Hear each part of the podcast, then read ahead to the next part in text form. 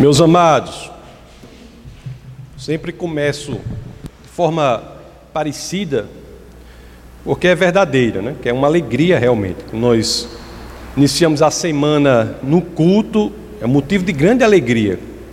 Nós sabemos que conseguimos estar na contracultura, na contramão do mundo, buscando o Senhor quando o mundo indica o contrário, saber que estamos perseverando na nossa fé. Essa perseverança na fé traz uma coisa importante, que é a ideia de que temos que viver a nossa vida não na perspectiva das coisas unicamente mundanas, mas temos que aprender a viver tudo aqui da perspectiva da eternidade. Um dos aprendizados mais relevantes da vida cristã é esse: é viver o dia a dia da perspectiva da eternidade. Estive pensando e eu me lembro, né, do, fui ateu muitos anos e eu me lembrava o quão frequentemente eu era consumido pelo presente, pelo dia presente. Eu era devorado pelo cotidiano, pelo rasteiro, pelo mundano. É, não me entendam mal, não, não me entendam mal. As, as coisas do mundo existem, elas são reais, mas de acordo com Cristo, nós não devemos olhar para elas da perspectiva da finitude da vida. Nós não podemos viver essa vida da perspectiva ou do ponto de vista de sua finitude.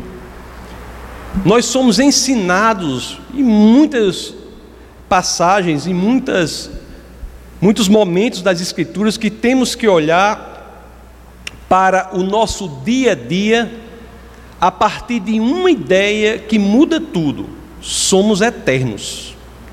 Somos eternos. E é por isso que parte significativa, se não a mais importante, de nossa existência aqui na terra, nossa breve existência aqui na terra, é a de que nós devemos saber como nos preparar para a eternidade no céu. Meus queridos, quando as pessoas elas só veem este mundo só estão circunscritas, limitadas por este mundo, logo, logo, não restará muito, essa pessoa estará flertando com um dos mais destrutivos pecados, que é o pecado da ganância. Este é o tema do nosso bate-papo de hoje, o perigo da ganância. O que é isso? Ganância é uma decorrência de olhar o mundo na sua finitude. É o desejo por riquezas e mais riquezas que estão além ou mesmo fora daquilo que nos é devido, daquilo que nos é merecido. Quando isso ocorre, a convivência se torna terrível ao redor da ganância, como se fossem satélites naturais orbitando né? ao redor da estrela, que é a ganância, os satélites naturais que estão orbitando ali levam o nome de mentira, brigas, roubos, trapaças. O coração ganancioso, ele é capaz de toda sorte de atos indesejáveis. É por isso que as escrituras elas não se silenciam, não se calam diante desse problema e falam sobre isso. É o perigo da ganância que iremos estudar hoje. E dando continuidade à série sobre as parábolas de Jesus, nós falaremos sobre uma parábola ou sobre uma passagem que fala disso. É uma história em que alguém pede a Jesus que se envolva em uma disputa, uma disputa de herança mas nesse caso específico, Jesus identifica naquela pessoa que está pedindo que o problema é mais profundo do que a má ou injusta divisão dos bens. O problema naquele caso específico é outro, é o da cobiça, da ganância no coração. Jesus, ele via o coração Deus vê o nosso coração, Deus sonda o nosso coração. E ele identificou que o problema ali era outro. A ganância de ambas as partes estava como fonte, como causadora daquele grande problema. Meus amados, quando isso ocorre, o padrão é o mesmo. Temos que primeiro lidar com as questões mais fundamentais nas diversas dimensões da vida. Quando um problema parece ser uma coisa, nós temos que investigar o nosso coração para saber se aquele problema superficial não é apenas um reflexo materializado do que está no nosso coração. Temos que lidar com as questões mais profundas. E é isso que Jesus diz nesse caso específico. Então, para que nós possamos entender bem, eu vou pedir a vocês que, claro, assim querendo, abram as Escrituras naqueles que são os três primeiros versos do, do texto base do nosso bate-papo de hoje, que é Lucas 12. Vamos ler dos versos 13 ao 15. Assim dizem as Escrituras. Alguém na multidão lhe disse: Mestre, dize ao meu irmão que divida herança comigo. Aí o 14 respondeu Jesus: Homem, quem me designou juiz ou árbitro entre vocês? E o 15, no 15 nós vemos a identificação do problema. Então ele disse: Cuidado, fiquem de sobreaviso contra todo tipo de ganância a vida de um homem não consiste na quantidade dos seus bens. É certo, meus amados, que tivesse o homem com o coração certo, com o coração reto, Jesus, por uma questão de não gostar da injustiça, se envolveria. Mas é certo também que quando nós colocamos as nossas questões perante o Senhor, temos que nos autoexaminar. Temos que ver o nosso coração, o que motiva aquilo que estamos colocando diante do Senhor. Deus não gosta de injustiça, ele age, inclusive, contra ela.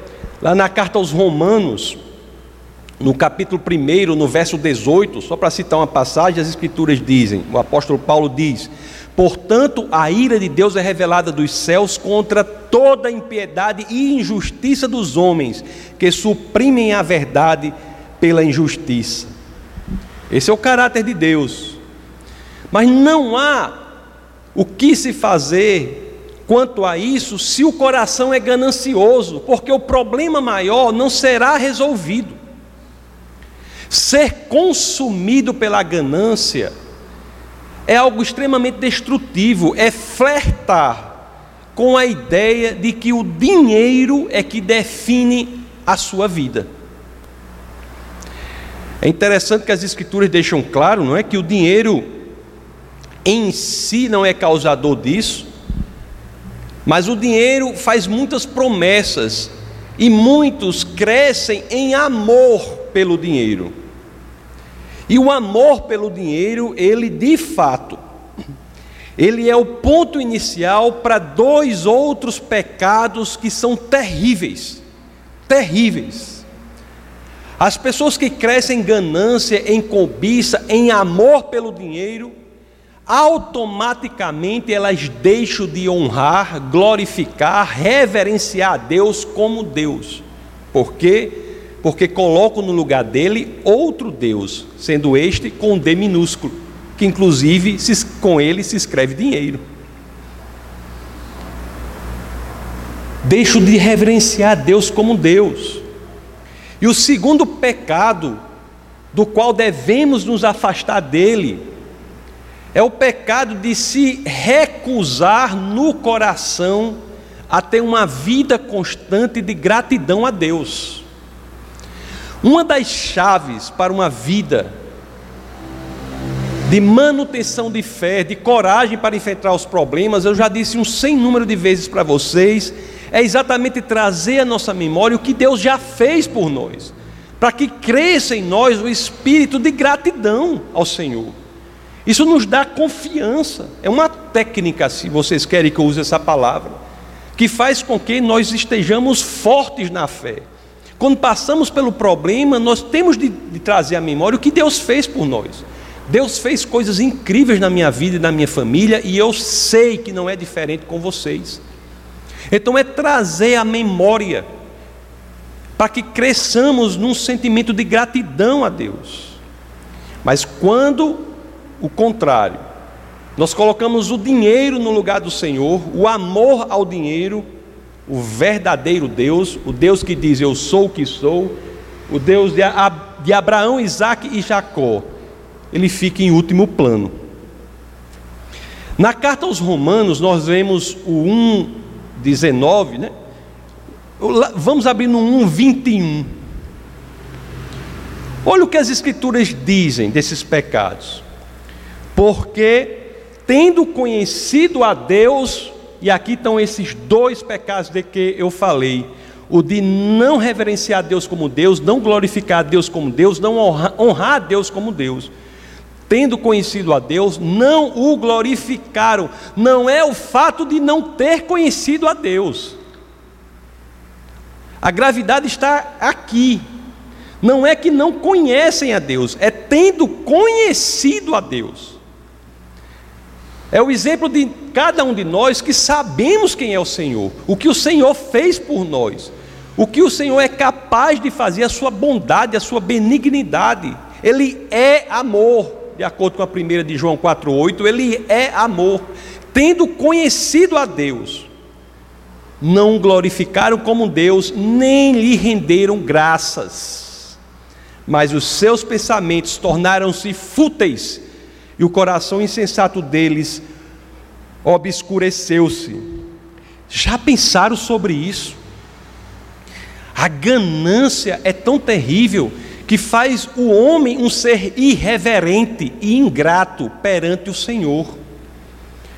Tem um teólogo americano de cujas obras eu gosto muito, que inclusive faleceu não muito tempo atrás, em dois anos atrás, 2017, que é o R.C. Sproul, que ele, ele diz assim, abre aspas, irreverência e ingratidão perante Deus são os pecados mais fundamentais que definem a humanidade caída. Realmente. Defende a humanidade caída e estamos na possibilidade de flertar com tais pecados se nos deixarmos dominar pelo amor pelas riquezas, pelo dinheiro. Não é o dinheiro, não é a riqueza, é o amor por elas. Por isso que as Escrituras nos dizem, isso é uma prática. Nós temos que sempre repensar, meus queridos, a nossa atitude. Sempre temos que repensar. Será que estamos contribuindo para a expansão do reino de Deus? O que estamos fazendo com nossas finanças? Será que estamos sendo generosos para as pessoas com grande necessidade? Temos que repensar, temos que nos investigar. Temos que ter cuidado, porque o dinheiro faz muitas promessas.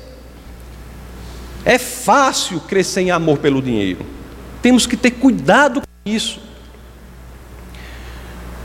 As escrituras são tão incríveis, né, impressionantes, como eu sempre repito, e devemos crescer em amor pelas escrituras. Nós não podemos amar a Jesus se nós não amarmos as Escrituras. As Escrituras e Jesus encontram sinonímia, são a mesma coisa, é o Logos. E as Escrituras são tão impressionantes, tão verdadeiras, que elas falam de uma forma aqui em Mateus 6, 21, que o senso comum lê ao contrário. Porque, de acordo com o que vimos, para que não sejamos consumidos pelo amor pelo dinheiro, nós temos que não sermos servos, escravos do dinheiro. Se nossos recursos não contemplam as coisas do reino, quais são as coisas do reino? A igreja, o necessitado, o pobre. Se nossos recursos não contemplam aquele que não tem o que comer, Se você não consegue separar nada com alegria para o órfão, no orfanato, temos que repensar, porque as Escrituras trazem essa lógica verdadeira, mas que pouca gente entende e pensa dessa forma. O povo lê isso ao contrário. Diz assim: onde estiver o seu coração, aí estará o seu tesouro. Não é o que as Escrituras dizem. As Escrituras trazem uma lógica que é um contrassenso para muita gente. As Escrituras dizem: onde estiver o seu tesouro, aí estará o seu coração. É incrível, é impressionante. Meus queridos, vamos voltar ao verso 15 de Lucas 12. Então lhe disse: cuidado, Fiquem de sobreaviso contra todo tipo de ganância. A vida de um homem não consiste na quantidade dos seus bens. Já disse a vocês que Jesus, o leitor de corações, identificou a ganância ali, identificou aquele problema, tinha que resolver aquilo, tinha de resolver a questão que estava no coração antes e resolver a questão dos bens, porque eram dois corações gananciosos, tanto que está no plural, vocês. Acho que no verso anterior lhes disse. Você tinha que resolver isso para que fosse efetiva a resolução da, do, da herança. E para ensinar sobre isso, sobre como devemos lidar com isso, é que Jesus lança a mão desta parábola. É uma parábola que ficou conhecida como a parábola do rico insensato, a parábola do rico tolo. Essa parábola que iremos ver agora, que está nos versos subsequentes, é uma história que nos ensina o que deve ser a vida e como devemos viver a vida em relação aos bens que Deus nos dá. Vamos ver o que diz o verso 16, o subsequente. Então, lhes contou esta parábola. A terra de certo homem rico produziu muito. O que que só nesse verso nós já sabemos? Nós somos aqui apresentados a um homem que, já sendo rico, era um homem rico, havia ganhado muito naquele ano na fazenda dele. Era um homem rico que naquele ano houve uma, um acréscimo enorme de seu patrimônio. Diante disso, qual é a questão natural que nós devemos fazer, qualquer pessoa faria?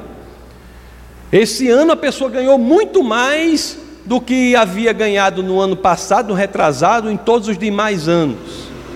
Qual é a questão normal que faríamos? O que irei fazer com isso tudo? O que irei, o que irei fazer? Como irei aplicar? Onde, para onde irei destinar? É como se eu ou você, por exemplo, e eu espero que isso aconteça com todos nós, no ano de 2020 nós conseguíssemos ganhar cinco vezes mais do que ganhamos em 2019, por exemplo. E a questão que aparece qual é? O que irei fazer com isso? Essa é a questão natural. O que irei fazer com isso? E a resposta para o cristão espera-se que seja uma resposta que reflita gratidão a Deus, ajudar a sua comunidade, ajudar o vizinho necessitado, ajudar a igreja. Uma resposta que fizesse com que o reino de Deus avançasse. Uma resposta que seria da perspectiva da eternidade não da perspectiva da finitude deste mundo. São perguntas, meus queridos, que nós devemos nos fazer o tempo todo para que possamos checar o nosso coração. Mas essas perguntas que eram naturalmente decorrentes de uma situação como essa, não fazem parte do repertório do rico insensato.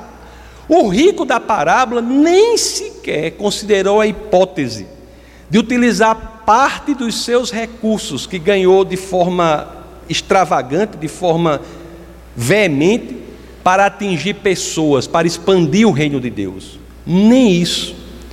Ele se preocupou unicamente com uma coisa: como armazenar toda essa riqueza extra que chegou às minhas mãos.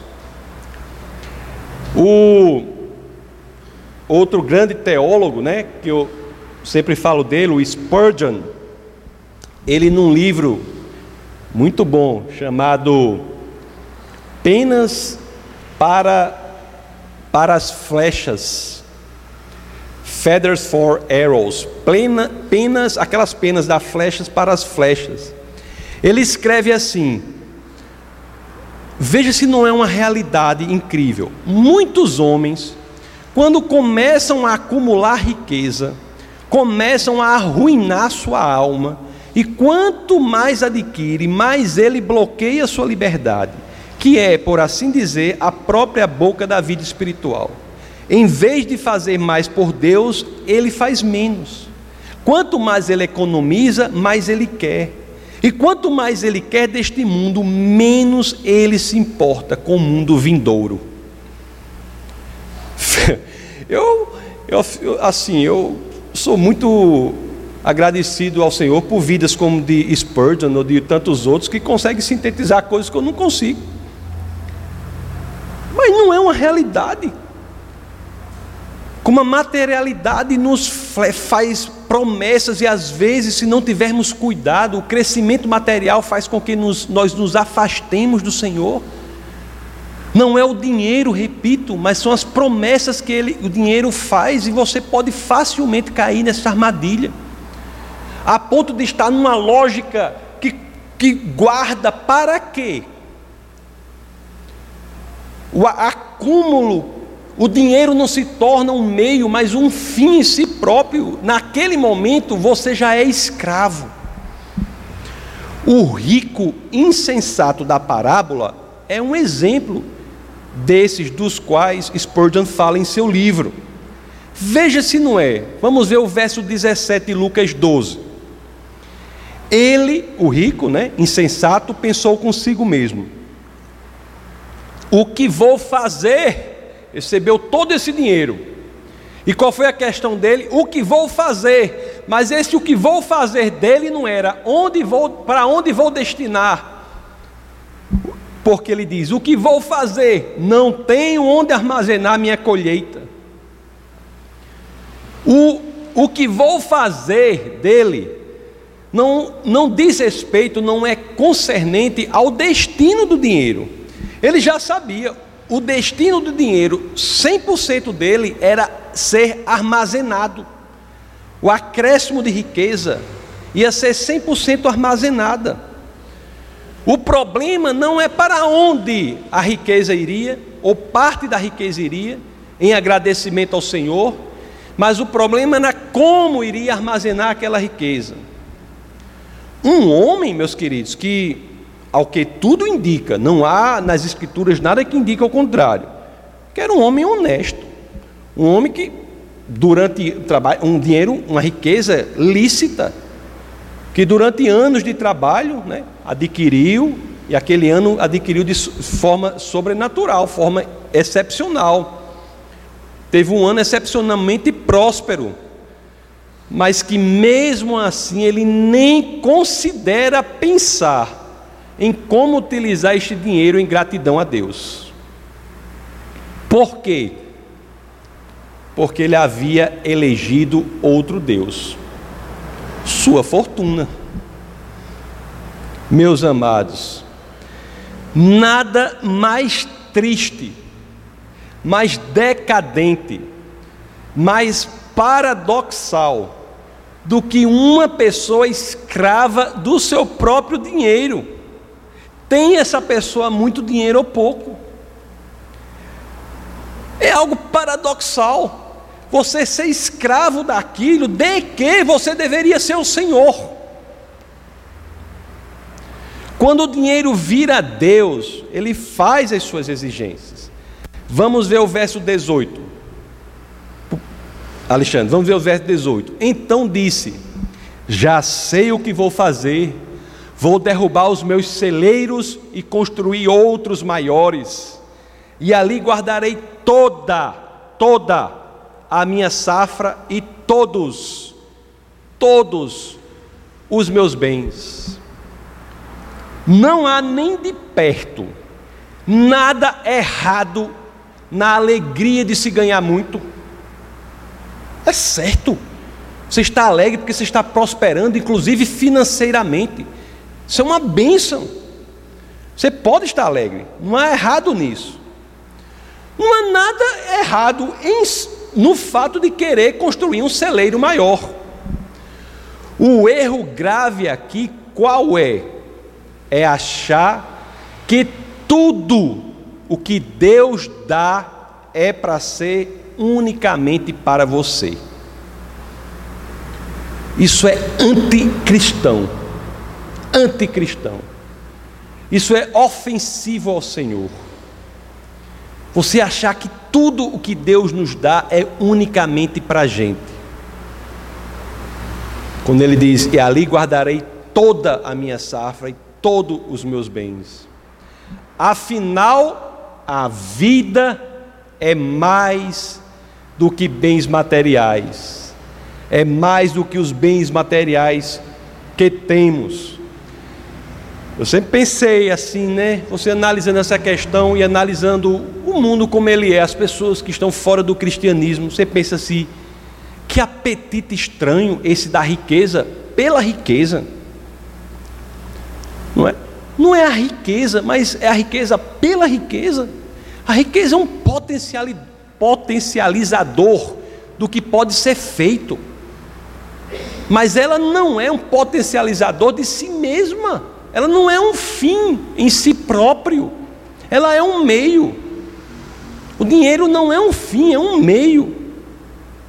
Quando o dinheiro se torna um fim, quando o objetivo da pessoa é o aumento de sua própria riqueza, as escrituras, como sempre, são incríveis e dizem, né? O homem se torna fútil e rasteiro. Por quê? Porque quando o meio se torna o seu objetivo final, meus queridos, todas as aspirações valorosas já foram destruídas aí. O dinheiro sendo meio para alcançar as aspirações valorosas é o correto. Quando ele se torna o fim, ele não pode ser usado para alcançar o que o Senhor quer. Repito, é correto, é lícito, é bíblico querer prosperar financeiramente. Isso é correto. Em nenhum momento Jesus diz que ter dinheiro é um mal em si. Em nenhum momento Jesus diz isso.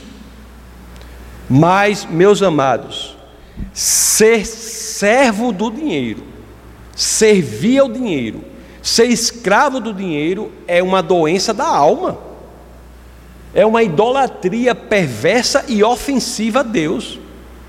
É algo que aniquila o nosso espírito de gratidão, de agradecimento, de reverência ao Senhor.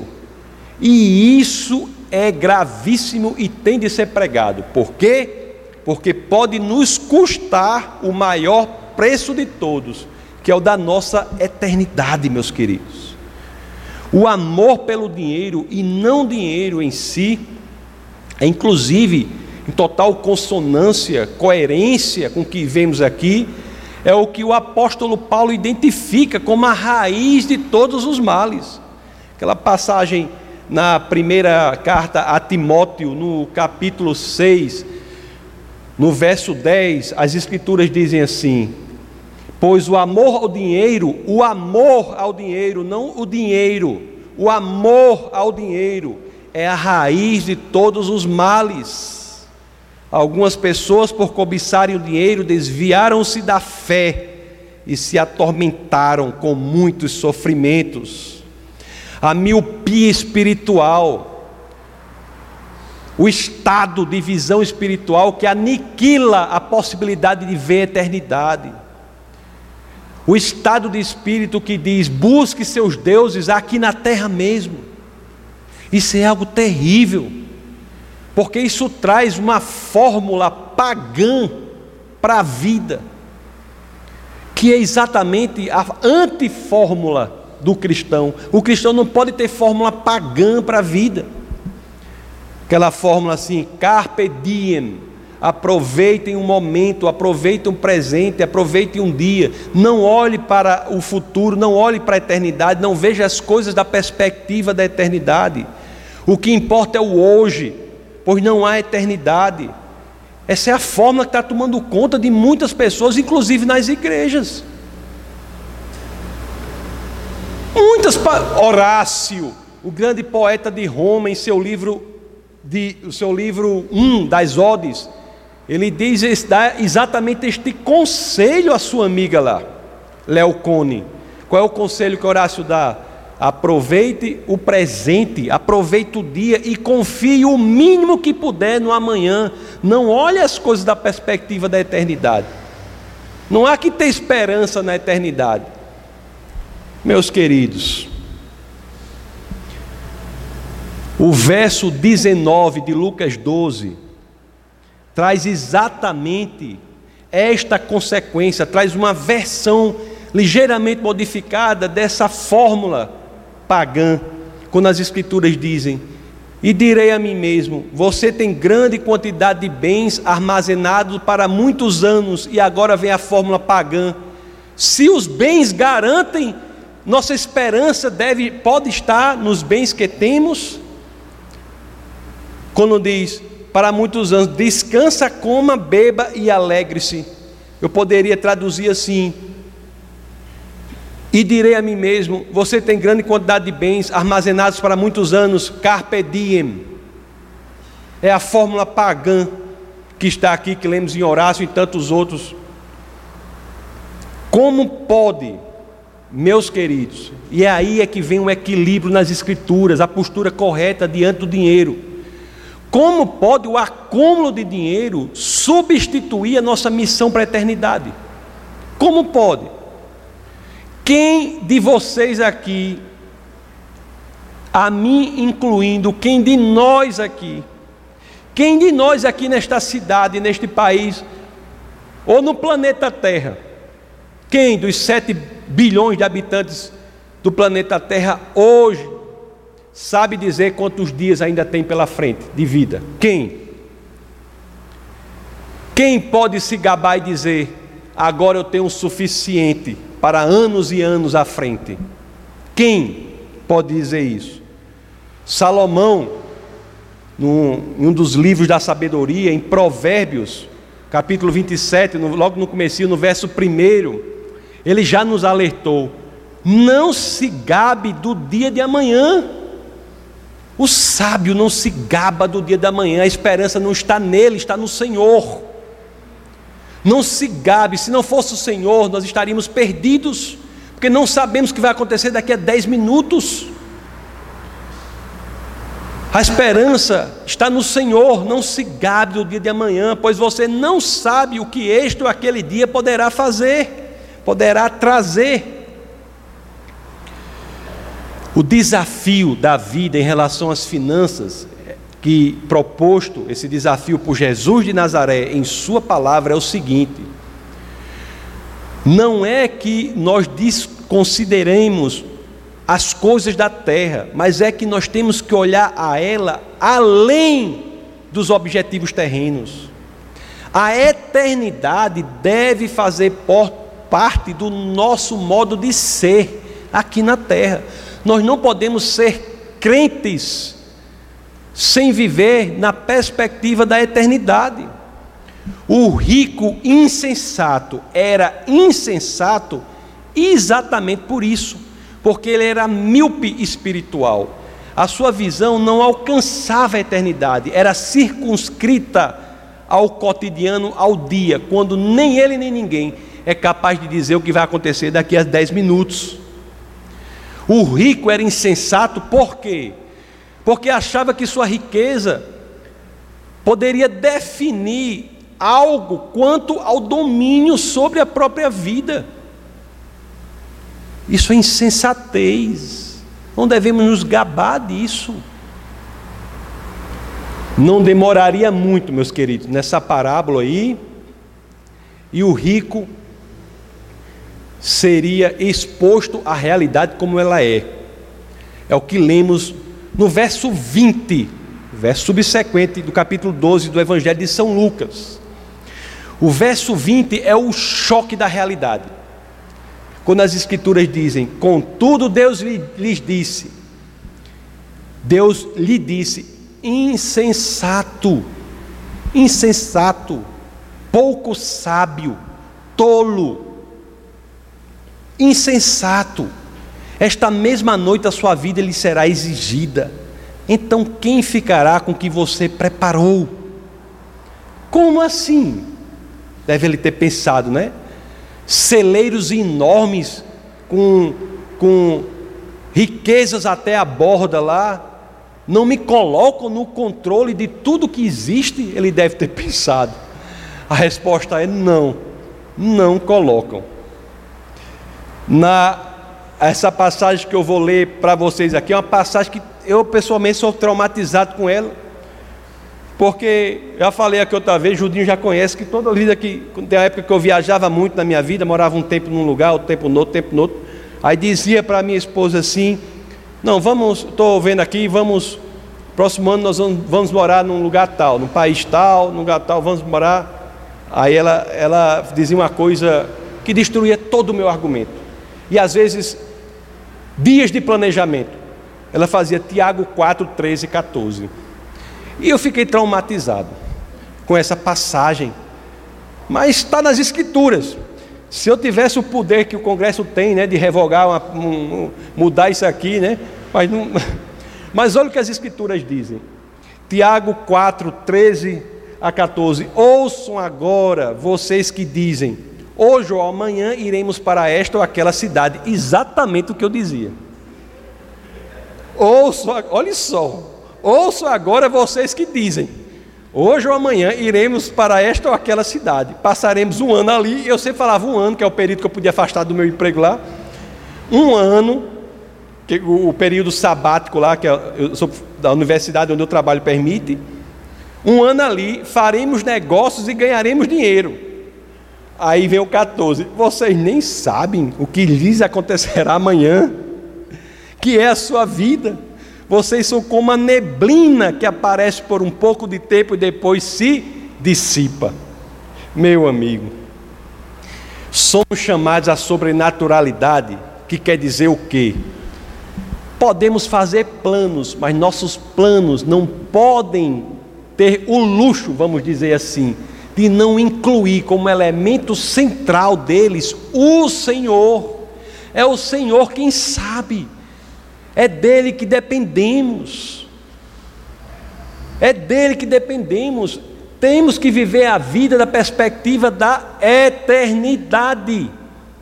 Não é o seu conhecimento, não é a sua amizade, não é os seus parentes que moram não sei onde, não é a sua riqueza, nada disso. Isso é de importância ínfima perante o Senhor. O rico foi insensato porque cometeu a grande tolice, e isso é uma tentação para todos nós, viu? De ter colocado outra coisa no lugar onde Deus deve estar, que é o centro de nossa vida, incluindo a nossa vida financeira. É por isso, meus queridos, que eu sempre digo, né? Dízimo e oferta, que é muito atacado nas igrejas, eu sempre falei para vocês, para mim sempre foi um problema. Eu dizimar foi um problema. Uma das últimas coisas que eu me converti foi nisso. Dizimar sempre foi um problema. Mas hoje eu entendo claramente. Né? E eu, eu, eu digo isso independente. No meu caso particular, eu e a minha esposa e todos aqui sempre abrimos mão dos nossos salários aqui na igreja, durante, desde o primeiro dia até agora. Mas independente disso, mesmo pastor que, que viva da igreja, que não tem problema nenhum, não é o nosso caso, mas pastores que vivem da igreja, devem viver dignamente, a mensagem é a mesma. Dízimos e ofertas são, antes de tudo, vacina contra a ganância. Eu comecei a dizimar quando eu entendi isso. Quando eu entendi isso, por que eu não estou dizimando? Por quê? Ganância. Falta. E o que é ganância? Deixar de reverenciar a Deus como Deus, deixar de ter um coração grato a Ele pelo que Ele nos dá. É uma vacina contra a materialidade do mundo. É a vacina contra o viés materialista do mundo. Aquilo que tantos criticam na igreja, ataca e consome a mim quando eu não dizimava. Eu achei isso assim, quando eu entendi isso, aí, aí é que verdadeiramente nós encontramos alegria no dízimo. É uma expressão de agradecimento ao Senhor pelo que Ele tem nos dado. Não me entendam mal. O que eu quero dizer, se planeje, se programe para você fazer uma poupança para o seu futuro, se você puder. Você deve pensar em sua aposentadoria. Isso é correto. Você deve pensar em sua família, em seus filhos, isso é correto. O que você não pode é achar que fazer isso sem a expressão de colocar o Senhor em tudo que você faz vai lhe dar alguma segurança. Não vai, meus queridos. Isso não é esperança para as nossas almas. Seguro, aposentadoria, comprar imóvel, tudo isso é lícito. Mas nada disso, nenhuma dessas coisas podem lhe dar a alegria e a segurança que só estão no Senhor. Que tipo de pessoa pode ser tola como foi o rico da parábola? Que tipo de pessoa?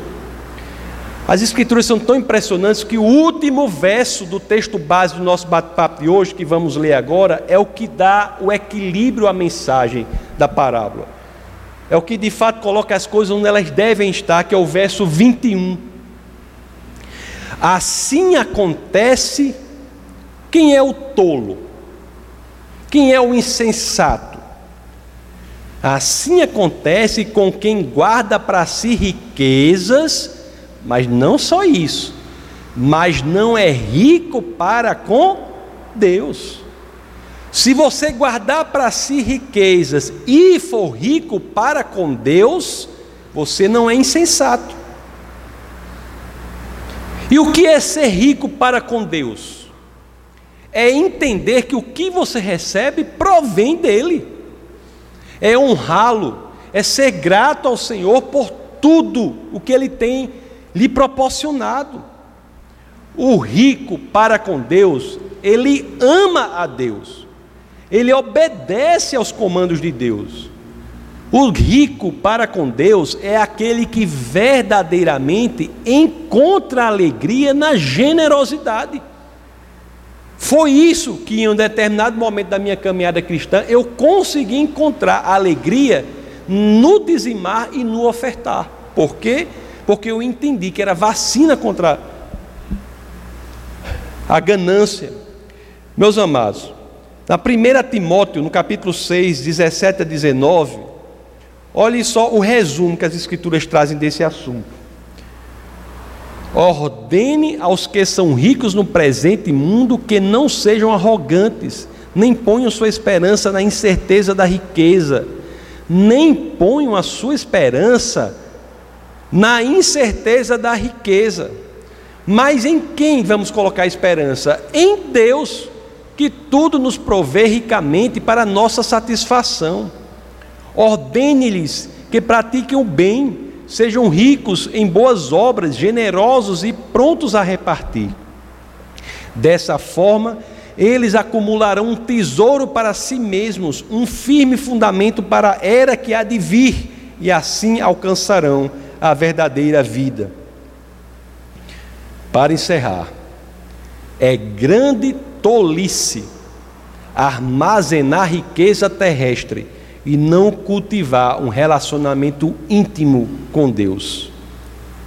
A sabedoria, meus queridos, que as Escrituras nos ensinam é simplesmente essa. Prepare-se para a vida antes da morte, mas sem negligenciar a vida depois dela. Vamos orar.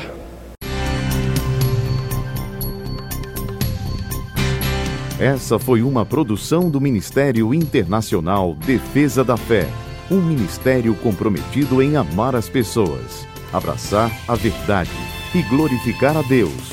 Para saber mais sobre o que fazemos, acesse defesadafé.org.